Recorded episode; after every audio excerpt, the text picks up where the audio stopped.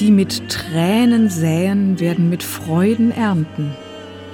Bei diesem Satz aus dem 126. Psalm der Bibel denken wir spontan an Johannes Brahms deutsches Requiem. Die Musik, die wir eben gehört haben, entstand aber nicht im 19., sondern im späten 17. Jahrhundert. Der Titel der CD, ein deutsches Barockrequiem, zeigt, wo es hier lang geht. Zu hören sind Vertonungen der Texte, die auch Brahms in seinem Requiem verwendete. Hier aber in Musik gesetzt von heute meist kaum mehr bekannten Komponisten der Schützzeit. Zu hören ist also ein Pasticcio, ähnlich wie die Totenmesse für Rossini, an der auf Betreiben Verdis 13 Komponisten mitarbeiteten. Ein deutsches Barockrequiem hat jetzt das Ensemble Vox Luminis konzipiert.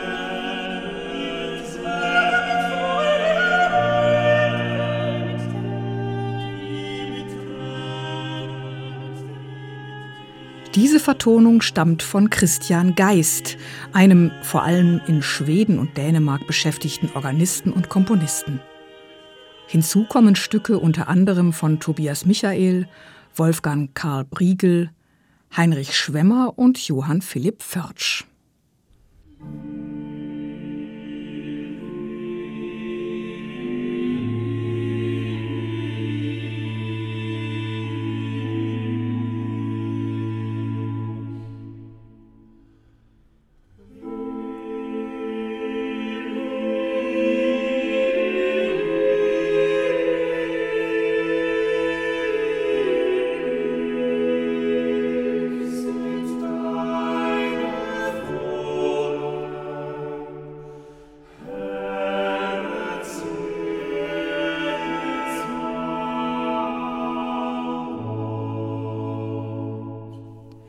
Die barocke Pasticcio-Totenmesse folgt der Dramaturgie der Texte in Brahms Requiem, also gibt es auch eine Vertonung des 84. Psalms. Mit Wie lieblich sind deine Wohnungen schuf Johann Hermann Schein eine der schönsten Motetten auf dieser CD. Hier kann man besonders gut hören, wie sauber die Sängerinnen und Sänger von Vox Luminis intonieren, wie präzise die Linien geführt und die Töne geformt sind. Und was sind das für glasklare Sopranstimmen?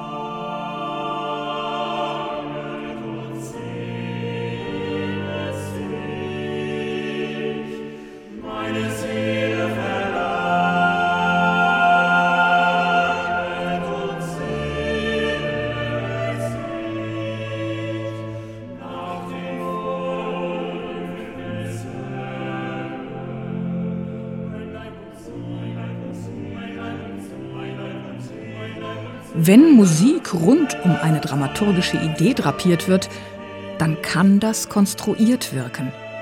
Hier ist das nicht der Fall. Im Gegenteil. Das Konzept ermöglicht eine Begegnung mit der hochspannenden Vielfalt frühbarocker Gestaltungsmöglichkeiten. Und tatsächlich beantwortet jeder der vertretenen Komponisten die Frage nach dem Verhältnis von Wort und Musik ein bisschen anders. So auch Andreas Hammerschmidt in Ach wie gar nichts sind alle Menschen. Sein Stück wechselt zwischen ruhiger Gleichstimmigkeit und einer komplexen Gegenstimmigkeit, die an die Form des Madrigals erinnert.